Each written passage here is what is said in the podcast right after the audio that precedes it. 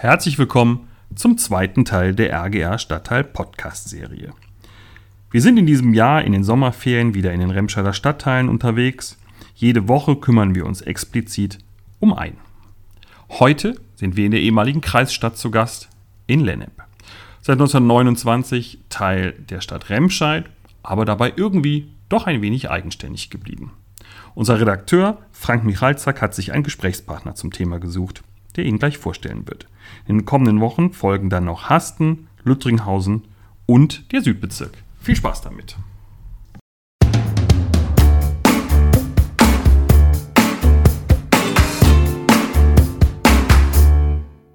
Hallo und herzlich willkommen beim RGA Podcast, bei dem es diesmal um Lennep geht. Mein Name ist Frank Michalzack und an meiner Seite weise ich als wahren Experten für unsere Stadtteilserie Klaus Kreuzer. Er ist Vorsitzender des Verkehrs- und Fördervereins und in einem weiteren Ehrenamt Vorsitzender des Handelsverbands NRW in der Region Bergisches Land. Herr Kreuzer, danke, dass Sie die Zeit für uns gefunden haben. Erste Frage, Herr Kreuzer. Warum ist eigentlich Lennep der schönste Ort in Remscheid? Ja, bevor ich die Frage beantworte, auch erstmal recht herzlichen Dank für die Einladung zu diesem Gespräch, die ich natürlich gerne angenommen habe. Und äh, freue mich auf eine interessante Unterhaltung mit Ihnen bzw. mit dem RGA. Ja, warum ist Lennep der schönste Stadtteil? Da muss ich ein bisschen weiter ausholen. Äh, Lennep ist noch gar nicht so sehr lange der schönste Stadtteil von Remscheid nämlich erst seit dem 1. August 1929. Bis dahin war Lennep eine eigenständige, stolze Stadt und äh, somit also auch die schönste Stadt im Bergischen Land, jedenfalls aus Sicht der Lenneper. Und ich glaube, viel von dem Charme, den wir heute noch haben, haben wir nicht verloren. Und äh, deshalb bezeichne ich meine Heimatstadt Lennep, ich bin im historischen Stadtkern geboren, Lennep als die schönste Stadt oder heute den schönsten Stadtteil von Remscheid. Und im Remscheider Rathaus und äh, in der Remscheider Politik liest man und hört man oft den Satz, Lennep ist die gute Stube von Remscheid. Und äh, die Forderung, die der Verkehrs- und Förderverein seit jeher hat, eine gute Stube muss man pflegen und die muss man hüten. Und da muss man gut drauf aufpassen, dass er auch ihr wahres Gesicht und ihre Schönheit behält. Und äh, da werden wir sicherlich noch drüber sprechen, ob das heute noch so der Fall ist. Äh, da gibt es unterschiedliche Ansichten. Ja, kommen wir mal zu dem äh, überragenden Thema der letzten Jahre. Lennep, der Stadtteil, der, die Stadt, wie Sie sagen, war tatsächlich von einer Diskussion geprägt, nämlich über das Designer Outlet Center. Und nach wie vor mit einigen Klagen beschäftigt sich das Bundesverwaltungsgericht in Leipzig und es soll im ersten Quartal 2022 entscheiden. Damit aber noch nicht genug. Es könnte noch länger dauern, wenn das Gericht in Leipzig das Verfahren wieder zurückverweist ans Oberverwaltungsgericht nach Münster. Rechnen Sie denn überhaupt damit, dass das DOC gebaut wird? Das ist eine ganz schwierige Frage, denn weder die Stadt Remscheid noch der Investor MacArthur Glenn noch die Befürworter noch die Gegner haben es in der Hand, ob es gebaut wird oder nicht gebaut wird. Der Ball liegt im Feld der Gerichte und die Gerichte entscheiden. Und wir haben also mittlerweile den Zustand, dass das höchste deutsche Verwaltungsgericht, das Bundesverwaltungsgericht in Leipzig, die ganze Angelegenheit auf dem Tisch hat und entscheiden wird. Wie es entscheiden wird, weiß kein Mensch. Die einen sagen so, die anderen hoffen so. Und wir müssen ganz einfach abwarten. Spannend ist zunächst mal überhaupt der Termin, wann entschieden wird. Und dann kann man mit der Entscheidung, wie das Gericht entschieden hat, kann man umgehen. Es sind viele Möglichkeiten, wie das Gericht entscheidet. Das Gericht kann entscheiden, pro oder contra. Das Gericht kann aber auch zurückverweisen an das äh, Verwaltungsgericht, an das Oberverwaltungsgericht in Münster. Und dann müssen wir sehen, äh, wie das Verfahren dann weitergeht. Also hier eine Prognose abzugeben, ist reine Spekulation. Und ich verfüge auch nicht über die Glaskugel zu sagen, es könnte so oder es könnte so sein. Ergebnis völlig offen. Ja, und Sorgenkind in Lennep. Und das ist auch ein Thema, das Sie nun wirklich sehr bewegt, ist ja schon seit Jahren die Kölner Straße. Zahlreiche Geschäfte, Sie haben da auch kürzlich mal eine Zahl genannt, eine Nummer genannt, wurden geschlossen. Nun soll es eine Bürgerwerkstatt zu diesem Thema geben. Was halten Sie denn davon? Also die Beteiligung von Bürgern in Entscheidungssachen halte ich grundsätzlich für gut. Nur wir haben hier mit äh, Bürgerinitiativen, mit Bürgerbefragungen, mit Bürgerwerkstätten und wie die Dinge alle genannt wurden, einen inflationären Charakter. Und äh, ich habe neulich mal in einer Veranstaltung gesagt, die Bürger sind mittlerweile müde. Die Bürger engagieren sich, bringen viel an Ideen, an Konzepten ein. Und was die Politik und dann die Verwaltung daraus macht, äh, es werden immer wieder unterschiedliche Gründe genannt, die auch vielleicht nachvollziehbar sein könnten. Ich bewusst, benutze hier bewusst den Konjunktiv ist dann eine völlig andere Geschichte. Letztendlich, wenn wir einen Strich drunter ziehen, ist es so, sämtliche Bürgerwerkstätten, die wir in den letzten 15 Jahren hier hatten, wir können auch ein bisschen weiter zurückgehen, nämlich bis weit in die 50er Jahre. Da hat ein Oberbürgermeister Walter Frey mal gesagt, wir machen aus Lennep das Bergische Rotenburg. Und da müssen die Bürger sich intensiv daran beteiligen. Wenn man so will, heute nennt man das Bürgerwerkstatt, früher nannte man das Bürgerbeteiligung, ist letztlich unterm Strich so gut wie nichts dabei rumgekommen. Viel Engagement. Die Bürger haben ihre Freizeit geopfert, haben äh, viel auf Papier geschrieben, haben viel diskutiert und was daraus gemacht worden ist, ist ernüchternd und das frustriert in ganz großem Maße sogar. Mhm. Immer wieder beklagen sich Anwohner, wir bleiben noch bei der Kölner Straße in Lennep über die Poser- und Tuner-Szene, die sich vor allen Dingen am Parkhaus oder im Parkhaus am Bahnhof trifft.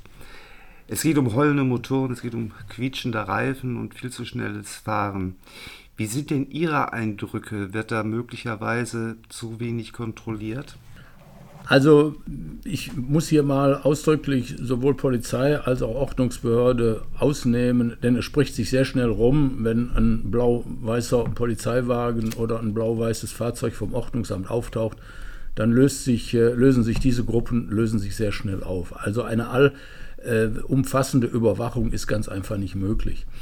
Man müsste mit den Leuten ins Gespräch kommen, man müsste auch gesetzliche Initiativen äh, ergreifen. Ich frage mich beispielsweise, warum in, in Auspuffanlagen moderner Fahrzeuge Lautsprecher eingebaut werden müssen, damit die einen wohlfallen Klang haben und man auch noch unterschiedliche Frequenzen einstellen kann, um auf sich aufmerksam zu machen dass man also irgendwo eine, ich nenne das jetzt mal bewusst Protzkarre, äh, obwohl ich da mit manchen auf die Füße trete, äh, dass man die fahren muss.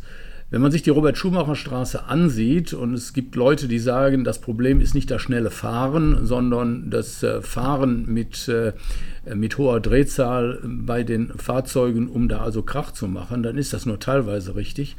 Wir haben mittlerweile einen zweiten Straßenbelag auf der Robert-Schumacher-Straße und der besteht aus Gummi. Wenn man die Reifenspuren sich mal genau ansieht, dann sieht man, was da abends und nachts veranstaltet wird. Ich meine, man muss mit den Leuten ins Gespräch kommen und es nützt also nichts, wenn man Seitenradargeräte aufstellt, äh, um zu überwachen, wie viel Prozent des Durchschnitts äh, Fahraufkommens da über die erlaubten 50 Kilometer fahren oder unter den 50 Kilometer. Unsere Ordnungsdezernentin hat da ins Gespräch gebracht, es gibt einen sogenannten V80-Wert. Das heißt also, 80 Prozent der Verkehrsteilnehmer halten sich an die Verkehrsregeln und fahren unter 50. Äh, das ist nicht der entscheidende Maßstab. Der entscheidende Maßstab ist der, dass man mit den Leuten ins Gespräch kommt und sagt, ey, was veranstaltet ihr? Sucht euch irgendeine Rennstrecke aus und fahrt da und gebt Gas, aber lasst die Anwohner und die Bürger zu ihrer Nachtruhe kommen. Wenn ich da oben vorbeifahre und ich bin sehr, sehr oft auf der Robert-Schumacher-Straße, ist ja eine Parallelstraße zur, zur Kölner Straße, dann sehe ich da solche Akrobaten, die mit Motorrädern auf dem Hinterrad fahren, um sich zu zeigen und äh, ihre Manneskraft äh, da auf dem Motorrad auszuleben. Das sind Sachen, wo sie sich nicht nur selber gefährden, sondern wo sie auch andere Leute gefährden. Und da erreicht man nach meiner Meinung nichts durch eine 24-Stunden-Überwachung, sondern man muss die Leute ganz einfach zur Vernunft bringen. Denn wenn man sie da verscheucht, dann äh, verscheucht man sie zu einem anderen Platz und äh, andere Leute und andere Bürger haben die gleichen Probleme mit dieser Klientel wie da auf der Robert-Schumacher-Straße. Letztens ist geschildert worden, dass das Problem ja nicht nur auf der Robert-Schumacher-Straße ist, sondern es weitet sich ja aus. Gartenstraße, Kölner Straße, Hermannstraße. Man fährt ja im Karree und immer wieder vorbei. Und da ich nicht nur ein Geschäft auf der Kölner Straße habe, sondern auch noch Anwohner auf der Kölner Straße bin, kann ich die Szene sehr gut beobachten. Und die Leute, die das kritisieren, die haben recht. Mhm. Ein weiterer Dauerbrenner droht mal wieder in die Debatte zu kommen. Da geht es nämlich um die Frage, inwiefern der historische Stadtkern für den Verkehr geschlossen werden soll. Wie ist denn Ihre Meinung zu diesem Thema? Ja, meine Meinung ist die, es gibt nur eine Lösung im Konsens. Ich kenne mehrere Dutzend Verkehrsvarianten. Ich sage mal so Stichworte X, X-Verkehrsführung, Y-Verkehrsführung, Doppel-X Einfahrmöglichkeiten von der Seite, Ausfahrmöglichkeiten von der anderen Seite nicht. Letztendlich ist alles gescheitert, weil die Betroffenen, nämlich der Einzelhandel, die Anwohner nicht mitgemacht haben. Und solange man die nicht ins Boot holt und bringt äh, eine Mehrheit zustande, die mit dem Konzept leben können, wie es dann mehrheitsfähig ist, solange kriegen wir also nichts auf die Kette. Und äh, meine Beobachtungen gehen zurück bis in Sitzungen, damals hieß das noch Bezirksausschuss und nicht Bezirksvertretung und es hieß Ortsvorsteher und nicht Bezirksbürgermeister. Also es geht zurück bis in die frühen 70er, äh, Ende 60er Jahre hier in Lennep. So lange äh, treibt uns der Verkehr um und so lange kriegen wir keine Lösung hin. Sicherlich ist nicht die Lösung, den historischen Stadtkern ausschließlich für die Gastronomie zu reservieren. Wir brauchen einen gesunden Mix zwischen Einzelhandel, Gastronomie und Wohnen. Und solange das alles nicht gelingt und die Leute insgesamt mit einem Konzept einverstanden sind, wo was allen gerecht wird, solange kann es keine Lösung geben. Das scheint mir aber eine Quadratur des Kreises zu sein, weil die Interessen doch sehr, sehr ja, widersprüchlich zum Teil sind. Also man muss dann einen Kompromiss schließen und man muss sich auch mit einer Mehrheitsmeinung, mit einer Minderheitsmeinung dann zurücknehmen und sagen, okay, das wollte die Mehrheit der Betroffenen und es kann ganz einfach nur im Konsens mit den Betroffenen geschehen. Wir können uns nicht von irgendjemandem da reinreden lassen, der weder im historischen Stadtkern ein, ein Geschäft betreibt, einen Gewerbebetrieb hat, eine Gaststätte betreibt, äh, der die, die Verhältnisse da nicht 24 Stunden im Prinzip einschätzen kann, sondern wir müssen es selber lösen. Und äh, ich habe neulich im RGA einen Kommentar Ihres äh, Chefredakteurs gelesen, dass Lennep Macher, Macher braucht. Ich vertrete aber die Meinung, es reicht äh, nicht, dass wir Macher brauchen, sondern es muss Grundvoraussetzung dafür sein, dass wir von der Verwaltung und von der Politik, äh, dass man uns lässt, etwas zu machen. Also machen und Macher ist nicht unbedingt für mich ein und dasselbe. Mhm. Ähm, letztens auf einer Versammlung, wo wir beide waren, fiel der Begriff Generalplan. Sie fordern im Grunde genommen ja jetzt nicht nur segmentiert einzelne Aspekte zu betrachten, sondern sie fordern für Lennep einen Generalplan. Was muss dieser denn umfassen? Alles. Der Generalplan, den ich seit Jahrzehnten, nicht seit Jahren, seit Jahrzehnten fordere, muss alles umfassen. Er muss dem hier lebenden Bürger, er muss dem hier lebenden Gewerbetreibenden, er muss dem hier seine Gaststätte, sein Restaurant betreibenden Perspektiven öffnen. Er muss wissen, wo er langfristig dran ist. Ich investiere nur als Unternehmer in etwas, wo ich eine Perspektive habe. Und wenn dauernd irgendwo etwas geändert wird, beziehungsweise wenn Änderungen versprochen werden, die letztendlich nicht realisiert werden, dann kann das ganz einfach nichts werden. Ich sage Ihnen ein Beispiel, Boulevard Kölner Straße. Wir haben im nächsten Jahr 25-jähriges Jubiläum, wo 25 Jahre nichts gemacht wird. Und es reicht verdammt nochmal nicht aus, wenn Einzelinitiativen, die will ich nicht schlecht reden, die sind im Grunde genommen gut gemeint, am Kreishaus mit Geldern vom, vom ÖPNV, also auf der, aus der Verkehrspauschale, ähm, diese, diese Insel da neu gestaltet wird und da, da modernisiert wird und für den Busfahrer und für den, für den Buskonsumenten Verbesserungen erfolgen. Oder unten aufgrund Initiative eines, eines Lenneper Vereines, nämlich von den Pilgerfreunden, ein, ein Platz gestaltet wird und eine Statue aufgestellt wird. Aber was nützt der Anfang und der Endpunkt? Ich, ich muss, brauche etwas dazwischen und ich muss eine ganze Linie haben. Eine Linie heißt nicht ein Anfangspunkt und ein Endpunkt, sondern eine Linie ist, wenn man das jetzt mal mathematisch äh, vergleichen will, ist ein durchgehendes, eine durchgehende Linie, wo auch rechts und links etwas davon sein muss. Und vor allen Dingen die Mittelflächen müssen auch ausgestaltet werden. Und da haben wir in Lennep, sprich Boulevard, in den letzten Jahren viele Versprechungen äh, gesehen und gehabt aber dabei ist nichts Gescheites rausgekommen. Ich erinnere nur daran, dass in den vergangenen Jahren, ich kann jetzt nicht ganz genau beziffern, ich müsste nachsehen, dass äh, dreieinhalb Millionen äh, Euro nach Düsseldorf zurückgeschickt werden mussten, die, wo sich das Land beteiligt hat mit einem Bewilligungsbescheid, die in Remscheid nicht ausgegeben werden konnten, weil es an Planung mangelte, weil es an, an, an Initiativen mangelte, weil es an vielem mangelte. Letztendlich ist das Geld, was nach Remscheid kommen sollte, äh, musste wieder nach, Remsch nach äh, Düsseldorf zurückgeschickt werden, weil es hier nicht ausgegeben werden konnte für das entsprechende Projekt. Und wenn man so verfährt, dann macht man sich natürlich auch bei den Genehmigungsbehörden in Düsseldorf, macht man sich dann nicht die besten Freunde, äh, wenn man darauf verweist, wir haben euch ja schon mal Geld geschickt, das konnte doch nicht gebrauchen, das müssten wir wieder zurücknehmen, weil ihr es nicht auf die Kette bekommen habt. Das ist, äh, sage ich jetzt mal, bewusst mit dem Begriff blamabel. Aber lassen Sie uns vielleicht noch zu einem positiven Thema kommen. Herr Kreuzer, die äh, Inzidenzzahlen sinken oder beziehungsweise sanken über Wochen hinweg. Wir wissen ja jetzt nicht, wie sich das Thema jetzt noch im Juli weiterentwickelt. Und wir haben ja ein schönes Ereignis vor uns, nämlich im Spätsommer, das Oktoberfest. Wie stehen denn die Chancen, dass es 21 wieder das Oktoberfest im Festzelt geben wird, das sie schon seit so vielen Jahren veranstalten, aber 2020 der Pandemie zum Opfer fiel? Oktoberfest ist das Stichwort, was mir derzeit große Sorgen macht. Ich bin mitten in der Planung mit meinem Team für das Oktoberfest, aber ob die Planungen von Erfolg gekrönt sein werden, kann ich heute weder sagen, kann ich noch versprechen.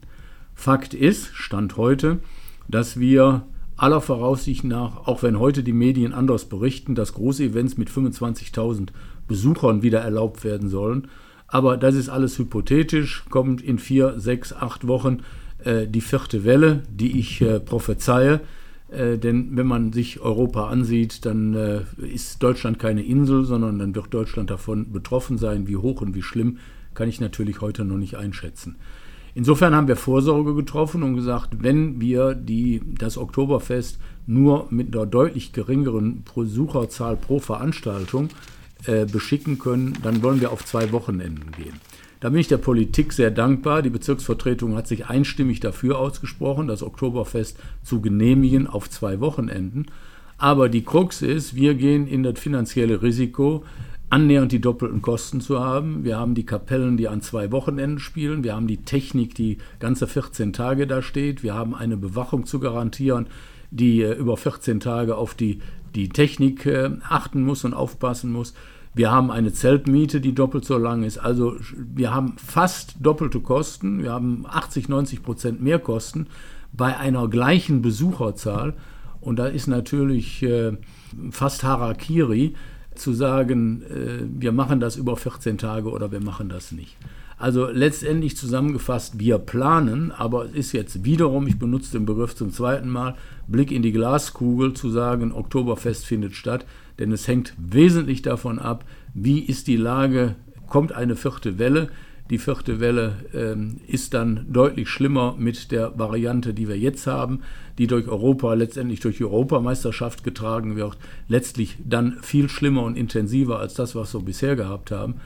Und ich habe früher gesagt, als wir das Oktoberfest 2000 20 abs haben absagen müssen, Lennep darf nicht ein zweites Ischgl werden und das gilt genauso für 2021. Deshalb sage ich, ich kann heute weder sagen, das Oktoberfest findet statt, noch kann ich sagen, wir sagen das Oktoberfest ab. Geplant wird weiter mit dem berühmten Aber. Ja, Herr Kreuzer, dann hoffen wir mal das Beste. Wir wünschen Ihnen und all unseren Zuhörern einen tollen Sommer. Ein herzliches Dankeschön an Valeria Schulte-Niermann, die beim Podcast für die Technik zuständig war. Bis bald und bleiben Sie gesund. Herzlichen Dank und das gleiche wünsche ich Ihnen auch.